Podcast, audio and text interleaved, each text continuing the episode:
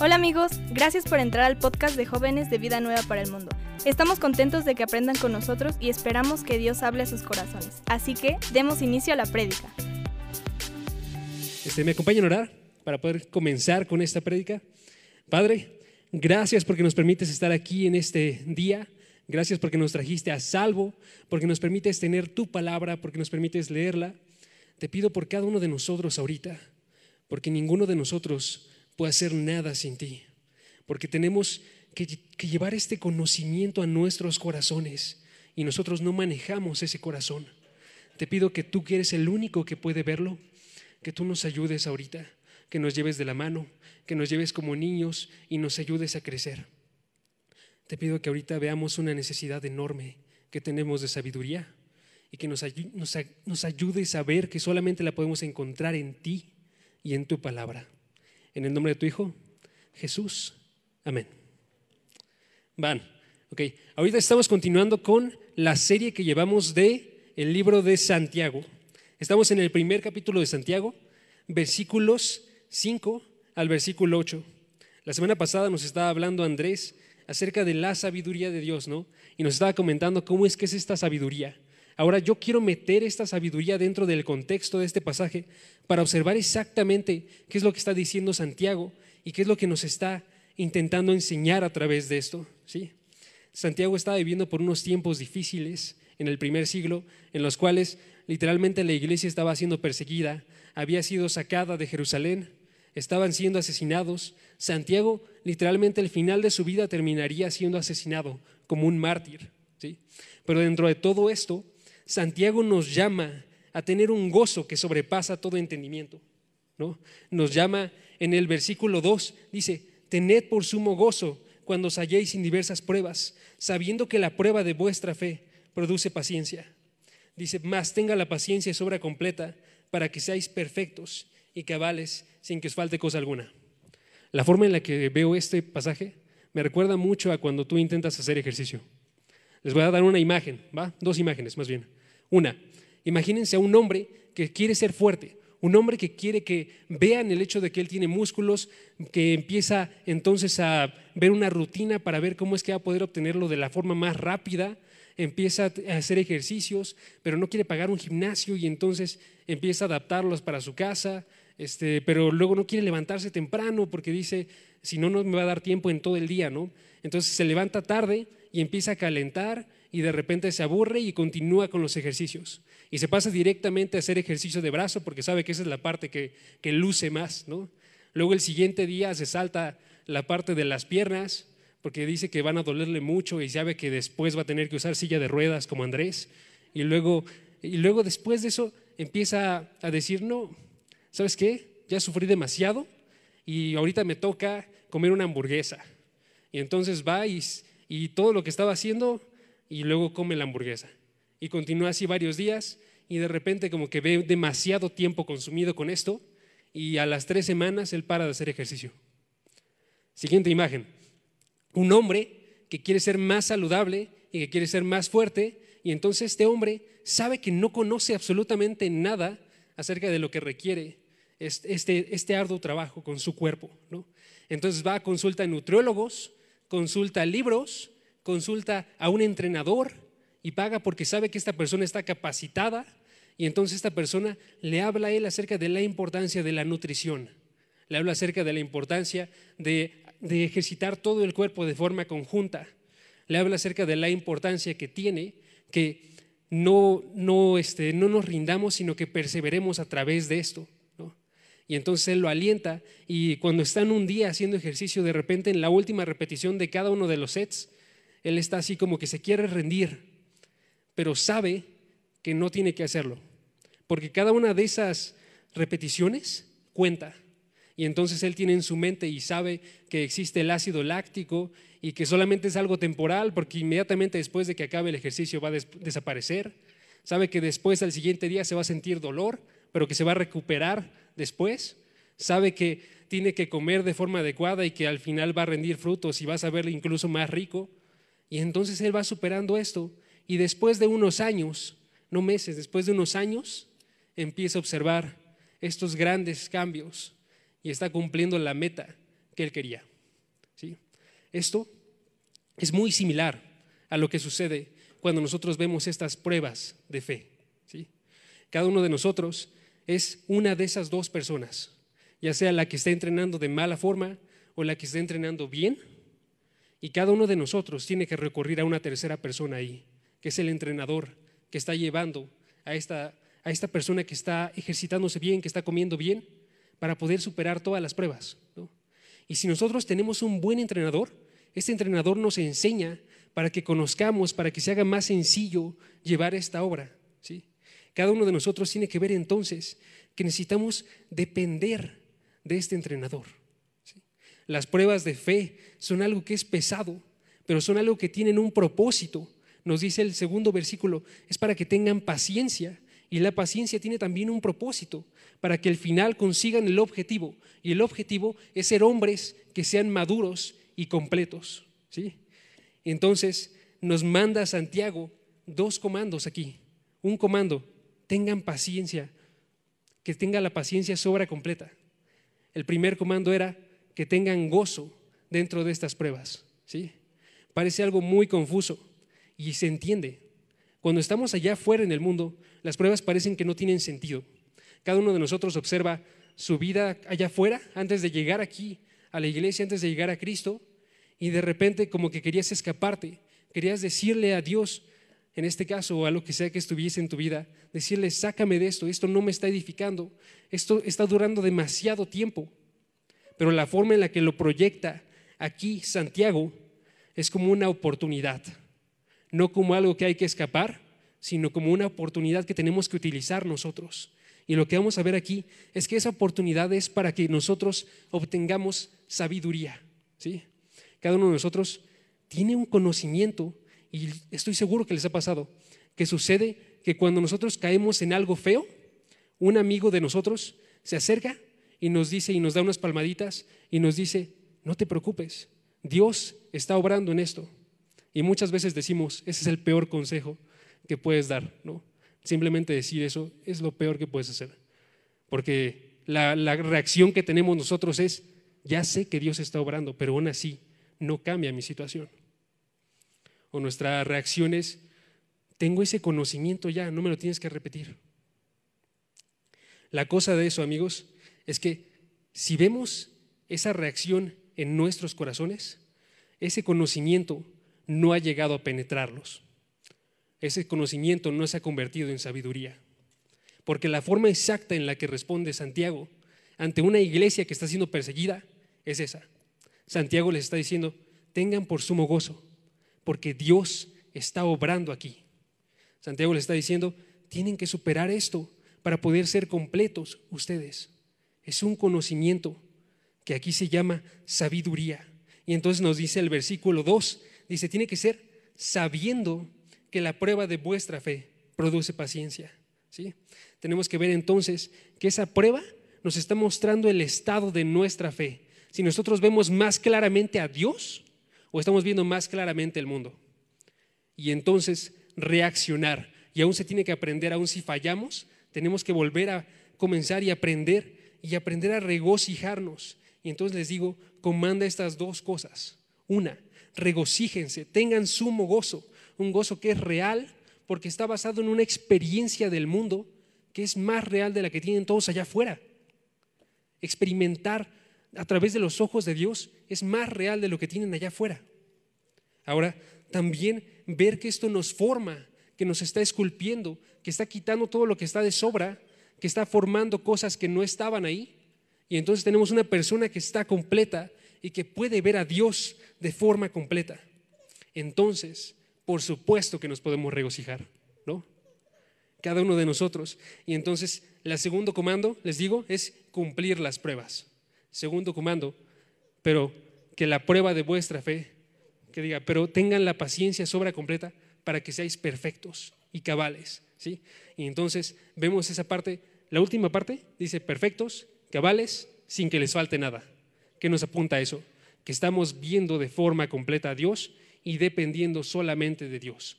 A ti y a mí nos faltan muchas cosas, pero a Dios no le falta absolutamente nada.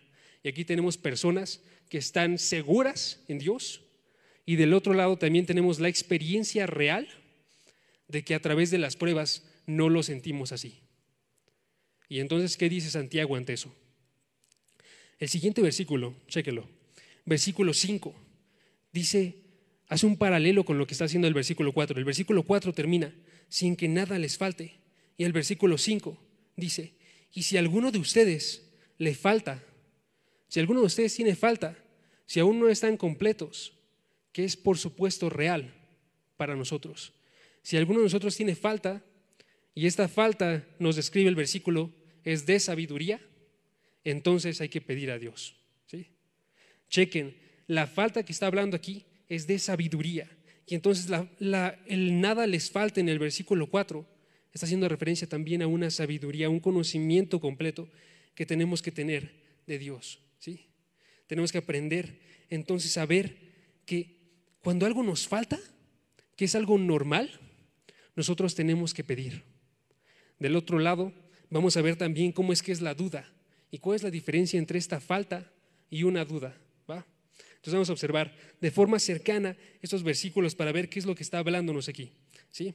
Nos dice, para que seáis perfectos y completos sin que os falte nada, pero si alguno tiene falta o se ve falto, es necesario entonces para concretar las pruebas, un conocimiento de Dios, una experiencia de Dios, una experiencia que tiene que ser real y entonces no preguntar ¿por qué continúa esta prueba? No preguntar, sácame de esta prueba o preguntar, ¿por qué a mí?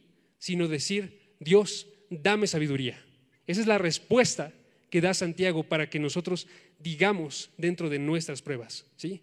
Esa es la forma en la que tenemos que responder nosotros. No por qué a mí, sino dame sabiduría. Permíteme ver esto como una oportunidad de experimentarte de forma más clara. Y entonces tenemos que ver que hay una necesidad. Cada uno de nosotros tiene una necesidad y eso es lo que nos estaba platicando Andrés la vez pasada. ¿sí? Y esta necesidad es que tenemos una falta de sabiduría, ¿sí? que no tenemos que asumir que nosotros ya conocemos. Ahora, preguntémonos ahorita, ¿cómo es que está la situación global? Les voy a decir, eh, tenemos ahorita, en este tiempo, el mayor acceso a la información que ha existido en todo el mundo. ¿sí? Tenemos la posibilidad de ahorita mismo, cualquier tema, buscarlo y obtenerlo en unos segundos. Ahora, ¿qué nos dice eso acerca de la sabiduría que está en el mundo? Nos dice que hay una falta tremenda y la ha habido más que lo que ha estado alguna vez en la historia. Porque mientras que tenemos acceso mayor a la información, vemos gente que está viviendo cada vez la vida de forma peor. Vemos gente que no está viendo más claramente a Dios falta de sabiduría, hay una incongruencia ahí, ¿sí?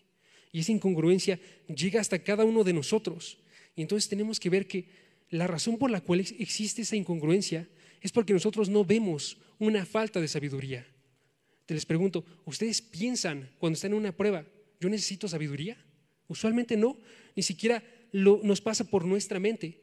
Y la forma de obtenerla tampoco nos pasa por nuestra mente. Primeramente consultamos a nuestros líderes, primeramente consultamos a nuestros padres, primeramente consultamos a nuestros amigos.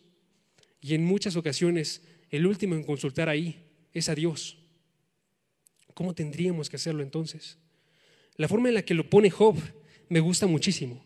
En Job capítulo 28, y voy a observar varios versículos aquí del capítulo 28 en el capítulo 28 Job está hablando acerca de la forma en la que surge la sabiduría, ¿no? Y él está comparando con la forma en la que los hombres se esfuerzan para obtener cosas. Y entonces nos dice Job en el versículo 1 del capítulo 28, ciertamente, ciertamente es seguro que hay una mina para la plata, que hay un lugar del cual puede ser sacado plata. Continúa el versículo.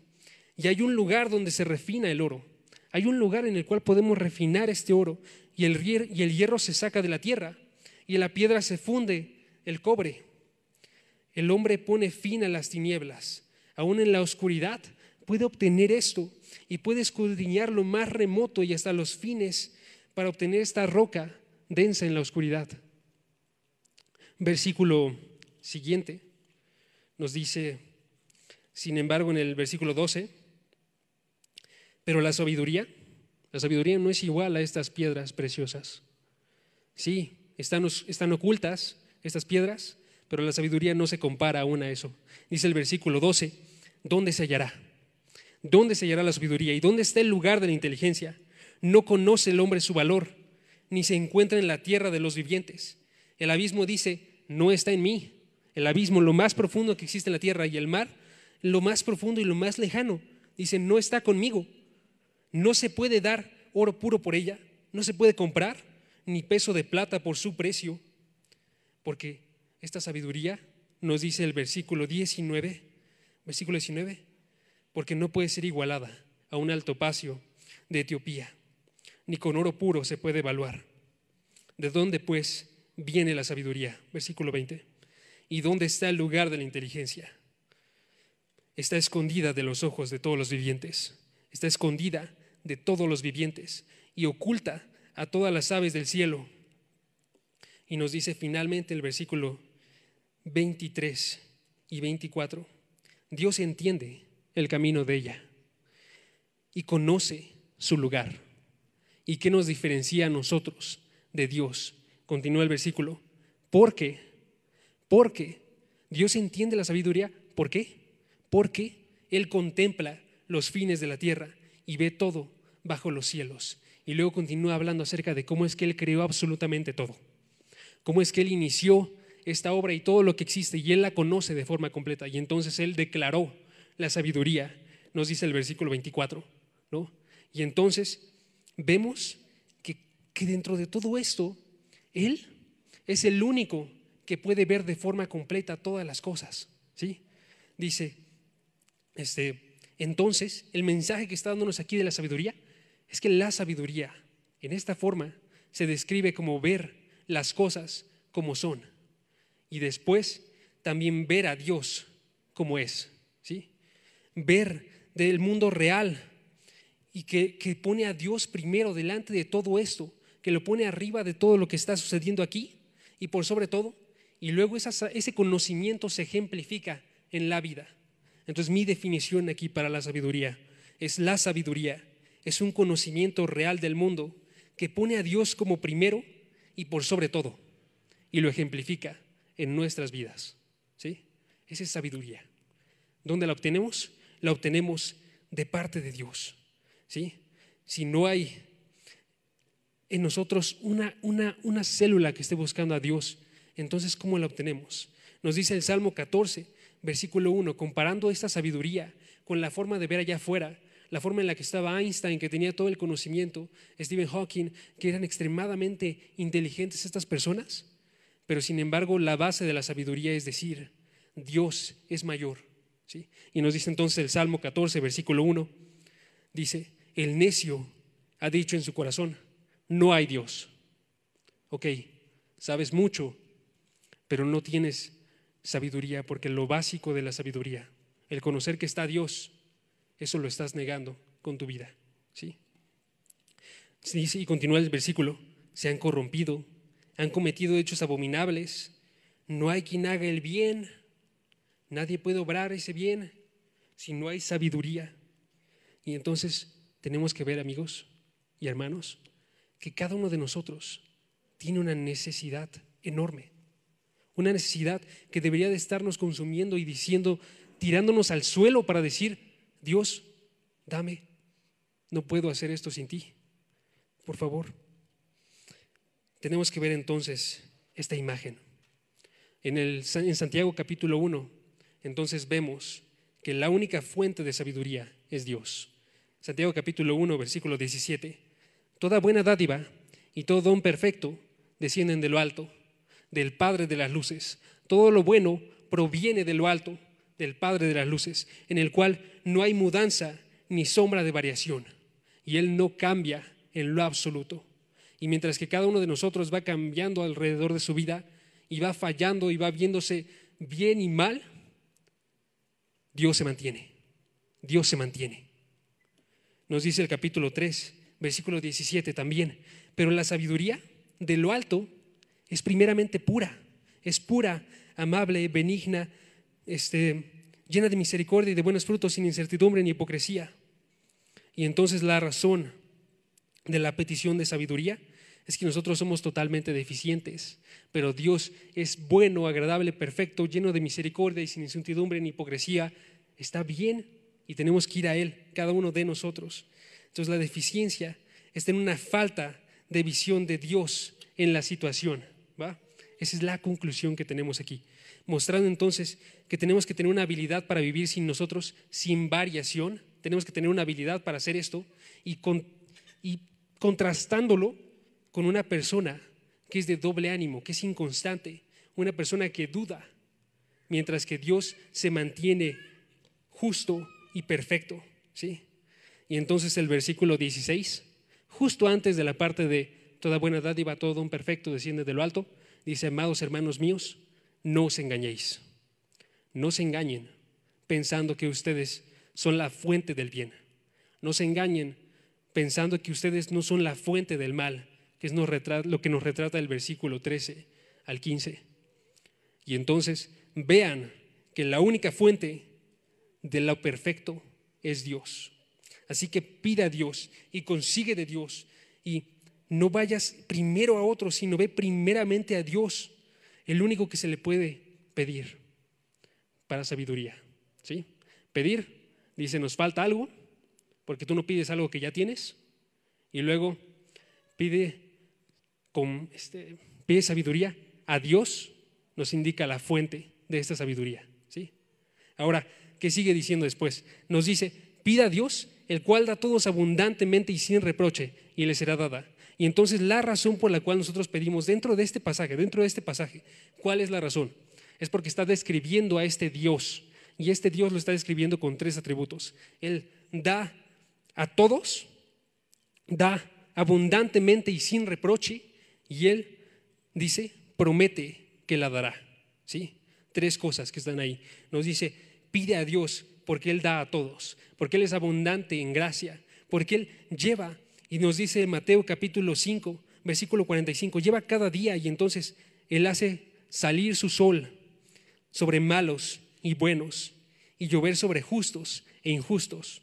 O nos dice Hechos capítulo 17, versículo 25, Él da a todos vida y aliento y todas las cosas.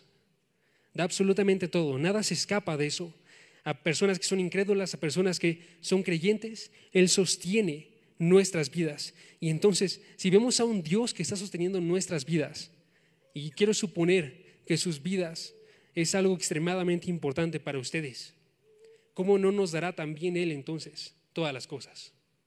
Y otro argumento así me recuerda a Romanos capítulo 8, en el cual dice, Él entregó a su Hijo lo más amado que existía. Y entonces dice, si Él entregó a su Hijo, ¿cómo no nos dará también con Él todas las cosas? Lo que más le importaba. ¿Cómo no nos dará también Él todas las cosas? Entonces vemos aquí una implicación. La cosa no es que Dios no quiera darnos sabiduría. La cosa es que nosotros no queremos esa sabiduría en muchas ocasiones. Siempre vamos rechazando y entonces no vemos a este Dios que es abundante, este Dios que puede dar más allá de lo que necesitamos. Y nos dice Hechos capítulo 20, les dejo con la palabra, dice Pablo a los de, Éfeso, porque esta puede sobreedificaros, puede hacer aún más allá de lo que ustedes necesitan. Y no vemos que Dios promete que nos será dada. ¿sí? Dice, será abundantemente, sin reproche, que implica, Él no nos va a decir, ok, te la di, a ver, ¿qué, qué estás haciendo con ella? No, la está dando de forma libre, desinteresada. Y entonces también dice, y promete que al que la pida le será dada. Dios promete que dará sabiduría. Entonces, ¿qué cosa debería alentarnos esto? Debería alentarnos a ver a un Dios que es grande en misericordia, que es grande en sabiduría y que está dispuesto a darnos a cada uno de nosotros si nosotros le pedimos. Entonces, el comando que está dando aquí, porque es un comando, está diciéndole que pida a Dios pide a Dios. Es extraño, porque usualmente no nos tienen que decir que pidamos cosas, ¿saben?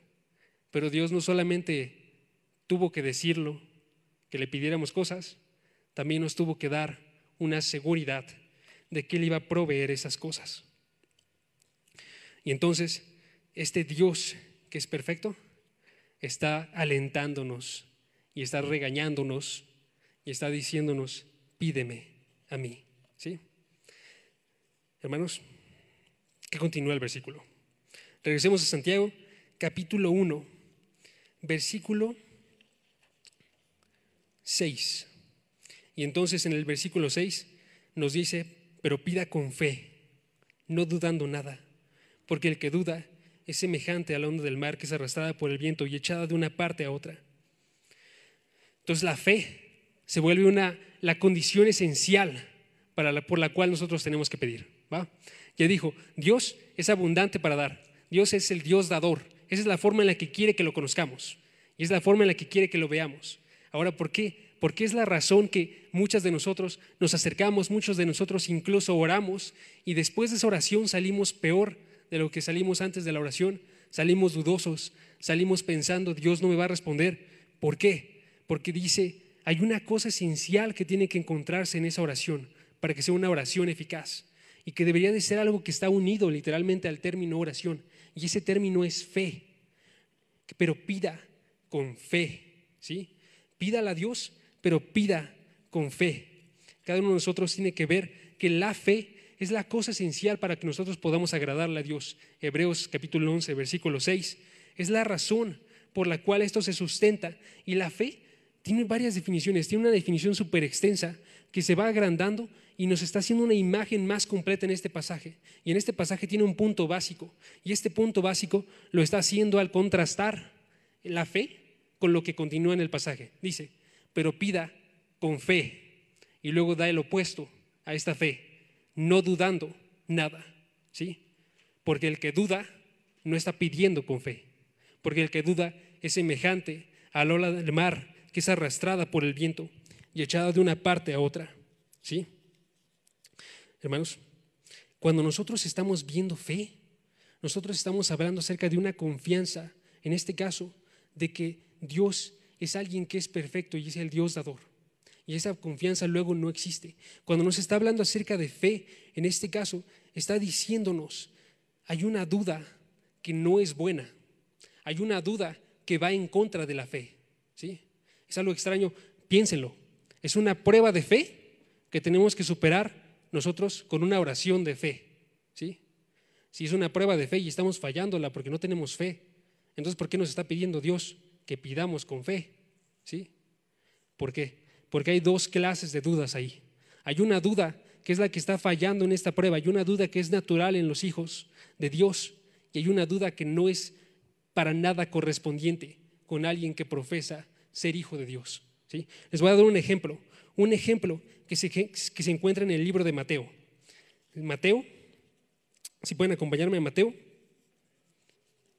Mateo capítulo 9, versículos 22 al 24. Y les voy a dar qué es lo que está sucediendo aquí. En, este, en estos versículos, Dios nos está contando una historia acerca de cómo es que Jesucristo se le acercó a un padre y este padre le dijo, yo tengo un hijo y este hijo está grave, está endemoniado. Mi hijo está está cayendo al suelo, lo están lanzando al suelo los demonios y están haciendo que, empiece a estar reaccionando con esos demonios. Y entonces se acerca este hombre naturalmente y conociendo quién es Jesucristo, que Jesucristo sana, se acerca y le dice en el versículo 22, este, y muchas veces lo he echado en el fuego, dice el Padre, y también en el agua para destruirlo. No ha funcionado, pero dice, pero si tú puedes hacer algo, ten misericordia de nosotros y ayúdanos. Y la respuesta de Jesús es como la respuesta de Santiago y le dice Jesús, ¿cómo si tú puedes? ¿Por qué? Porque todas las cosas son posibles para el que cree. Jesús está retando a esta persona y le está diciendo, ¿por qué me estás pidiendo esto si tú puedes hacerlo? ¿Sí? Ahora, su respuesta del Padre nos señala exactamente a una buena respuesta de fe. La forma en la que responde el Padre es consciente y le dice al instante, grita y dice, creo, ayúdame en mi incredulidad. ¿Sí? Tengo fe, ayúdame en mi falta de fe. Creo. Hay una, hay una especie entonces de fe que nos está indicando que nosotros somos insuficientes, que nos está indicando que el único camino es Jesucristo y el único que puede solucionar esto es Jesucristo. Y entonces el único que puede sustentar la fe de esta persona para cumplir lo que dijo Jesucristo en el versículo pasado, cuando dijo, todas las cosas son posibles para el que cree, es, yo quiero creer de esa forma, ayúdame, creo que tú eres la única fuente, es la forma en la que está reaccionando el Padre. Entonces este tipo de fe es, un, es una confianza que viene acompañada de una desconfianza, una confianza en que Jesucristo es el único camino y una desconfianza en que nosotros, en nosotros, de que nosotros no podemos hacer absolutamente nada. ¿sí? Entonces, ¿hay una duda? Por supuesto, en mí, en qué es lo que yo puedo hacer. Y hay una certeza en Dios. ¿sí? Hay una certeza y Dios nos está hablando entonces de una, de una, de una fe que tenemos que tener aquí en este versículo 6, que no es una fe que es perfecta, que, pero es una fe que está sosteniéndose en creerle a Dios, que es el Dios dador, justo como se está describiendo aquí. ¿sí? Dios es el Dios que da abundantemente y sin reproche. Y entonces esta fe está viendo a Dios como la única respuesta. Les voy a dar otro pasaje más. Proverbios capítulo 3. Y es la misma forma de reaccionar de insuficiencia y de suficiencia en Dios. Proverbios capítulo 3, versículos 5 y 7 al 7. Dice, Proverbios 3, versículos 5 al 7, confía en el Señor con todo tu corazón y no te apoyes en tu propio entendimiento. Confía en Él todo tu corazón y no te apoyes en tu propio entendimiento. Reconócele en todos tus caminos y Él enderezará tus sendas y Él cambiará todo y Él te va a proveer más fe para que puedas ir a través de estas pruebas. No seas sabio en tus propios ojos. Teme al Señor y apártate del mal. Una vez que temes al Señor, te puedes apartar del mal. Una vez que temes al Señor, puedes superar cada una de estas pruebas y puedes ir avanzando. Y entonces, esto nos tiene que llamar un buen la atención a cada uno de nosotros.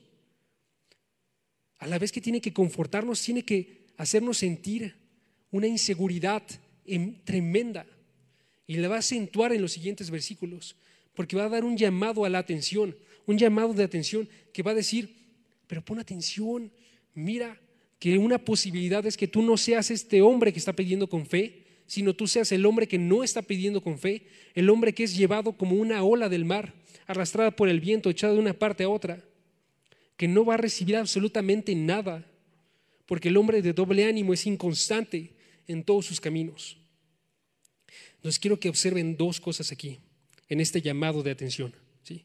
Este llamado de atención nos está diciendo, uno, que esto se realiza a hombres, a personas específicas, ¿sí?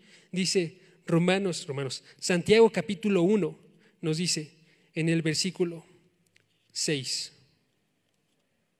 Pero pida con fe, no dudando nada, porque el que duda es semejante a la onda del mar que es arrastrada por el viento y echada de una parte a otra. Y aquí va. No pienses, pues, quién tal haces. Y esa parte, quien tal haga, está diciendo, no pienses tú que haces eso. Una traducción más literal, no pienses eso, hombre. No pienses eso. Tú que no estás firme. Entonces dice, no piense pues ese hombre. Entonces está diciendo que recibirás cosa alguna del Señor. ¿sí? Entonces tenemos que conocer que está yendo por personas específicas y está diciéndonos, no pienses tú que estás haciendo esto. Si tú entras dentro de esta categoría, no lo pienses. No pienses, porque tú estás siendo llevado por todos lados como una ola del mar. O Efesios capítulo 4, versículo 14, porque tú eres un niño que es inmaduro, que está siendo sacudido por las olas y llevados de aquí a allá por todo viento de doctrina. Aquí doctrina significa una enseñanza. Y entonces cualquier información, cualquier conocimiento, luego modifica la forma en la que estás tú llevando la vida. Si cambia la situación, modifica la forma en la que tú avanzas. Y entonces tú eres llevado por la situación más de lo que es llevada la situación por ti. Esta persona está fuera de control. Esta persona es alguien que es esquizofrénico. Esta persona es alguien que no tiene un control de dónde es que está cimentado, sino que está siendo arrastrado. Esa es la parte principal del versículo, que está siendo lanzado, echado de una parte a otra. ¿sí? Entonces nos señala esto y nos dice cómo es que se define a este hombre. Entonces, dice, un hombre de doble ánimo, inestable en todos sus caminos. Nos describe un hombre de doble ánimo que es inconstante, que es inestable. Doble ánimo significa literalmente que tiene una doble mente, que tiene una doble alma, dos mentes peleándose por el mismo cuerpo, dos almas peleándose dentro del mismo cuerpo, y ninguna de ellas puede encontrar un alivio en esto. ¿sí? Entonces, vemos que no tener fe no es un impedimento para orar. Oran un buen de personas, pero sí es un impedimento para nosotros recibir, porque esta persona que tiene fe no está dependiendo de Dios. Y si Dios es el único dador, Dios no le provee a aquel que no está acercándose y pidiéndole en su corazón. ¿sí? Dios no quiere esto. Entonces, aquí va el segundo punto. ¿sí? Primer punto de ahí. Son personas específicas que están, que existen en todo el mundo. ¿sí? Esa persona eres tú, soy yo, tenemos que verlo, tenemos que aceptarlo y tenemos que cambiarlo. ¿Por qué? Porque el segundo punto es porque tenemos que tener una mentalidad de Dios. Una mentalidad que provenga de Dios. Dios en este pasaje no está haciendo un, este, una negociación. ¿sí? Dios no está diciendo, ok, este, dame 50% de tu tiempo y yo te doy 50% de sabiduría. No está diciendo eso. Dios está diciendo que no hace tratos, está diciendo que no es igual. Él establece los términos y los términos es tiene que ser realizado con fe. Tiene que ser realizado con fe. O dice el pasaje, no piense pues quien tal haga que recibirá, que recibirá, ¿sí? Esta persona tiene que cambiar su mentalidad, tiene que ver Santiago capítulo 4, versículo 4 y recibirlo. Dice Santiago capítulo 4, versículo 4, dice, oh almas adúlteras, adúlteras, infieles, no porque están yendo con otros esposos o esposas o mujeres o mujeres o hombres, sino porque están siendo adúlteros, infieles a Dios. O almas adúlteras, ¿no sabéis que la amistad con el mundo es enemistad contra Dios? Cualquiera pues que quiera ser amigo del mundo se constituye enemigo de Dios. No puede ser amigo de los dos, porque ellos son completamente contrarios. Tú eres amigo de aquel a quien te pareces más, de aquel que te agrada más, de aquel con quien tú te juntas más. Alma adúltera, ve que tienes que cambiar y ver la mentalidad de Dios. Dios lo que quiere, nos dice Jeremías capítulo 29, 13. Dice, me buscaréis y me hallaréis cuando me buscares de todo vuestro corazón. ¿Sí? Dios no quiere algo una parte de tu corazón, Dios quiere todo. Y cuando lo hagas, no solamente lo vas a buscar, sino que vas a ser exitoso. Lo vas a hallar. Eso que Job no podía encontrar, que cada uno de los hombres, aún buscando en minas, en la profundidad del mar, en los océanos, no podían encontrar, lo vas a hallar. ¿sí? Porque buscarás de corazón. Y eso es lo que Dios quiere. No una buena intención, ni sentimientos, ni remordimiento, sino un corazón dispuesto a Dios. Tenemos que ser entonces honestos, cada uno de nosotros, con nuestros deseos. Aun cuando esta pregunta es dura, y se le hace Santiago, ¿eres tú de estas personas? ¿Eres tú de aquellos que no están entregándose de forma completa a Dios? Nos dice Santiago en una parte, ¿quieres saber, hombre vano, que la fe sin obras es muerta? ¿Lo quieres saber? Conócelo Dice, ¿no sabéis que la amistad con el mundo es enemistad? Dice, ¿no sabéis que el espíritu que está dentro de vosotros los anhela celosamente? ¿De dónde provienen las guerras y los pleitos? No es de vuestras pasiones, de dentro de ustedes, de cómo combaten sus miembros y están luchando quieren algo en un momento y quieren algo en otro momento y no están firmes y estamos construyendo nosotros como hombres necios una casa sobre la arena una casa que no puede soportar nada de peso y una casa que finalmente va a ser borrada. O construyendo sobre la roca, el único lugar firme que puede sostener absolutamente todo. Y para ejemplificar esto, quiero ir a un último pasaje. Salmos 73. Salmos 73. Y en este pasaje vemos a un hombre que está roto, un hombre que está dudando, un hombre que en este caso es el salmista, que está hablando con Dios y está diciéndole en el Salmo 73, versículo 3, porque tuve envidia, porque estaba fallando, tuve envidia de los arrogantes, al ver la prosperidad de los impíos, estaba viendo a estas personas que no estaban sufriendo y yo estaba pensando en, dentro de mí, yo quiero ser como ellos. Versículo 9 dice, contra el cielo han puesto ellos su boca, sin embargo, estas personas son personas que estaban yendo en contra de Dios y su lengua se pasea por la tierra. Versículo 12. Y aquí estos son los impíos y siempre desahogados han aumentado sus riquezas y ciertamente en vano he guardado puro mi corazón y he lavado mis manos en inocencia. Este salmista está diciendo literalmente, yo siento que todo lo que he hecho no tiene ningún sentido. Dios, yo siento que todo esto no tiene nada de sentido. ¿Por qué sucede? Quiero conocer más. Versículo 16.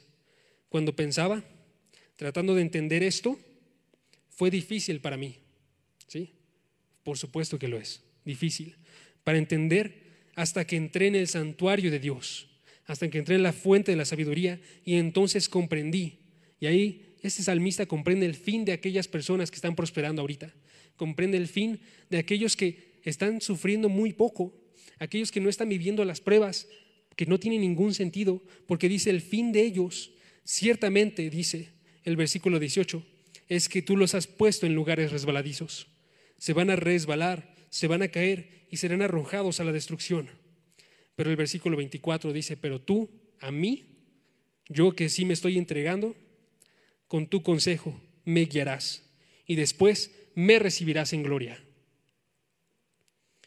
Hermanos, si vamos a dudar, dudemos de esta forma, ¿sí? Siempre recayendo en Dios, siempre viendo que eres la fuente de la sabiduría, siempre viendo que eres el único lugar en el que podemos sostenernos. Y entonces, ¿cuál es la conclusión? Que Dios ha establecido esto para mover su sabiduría.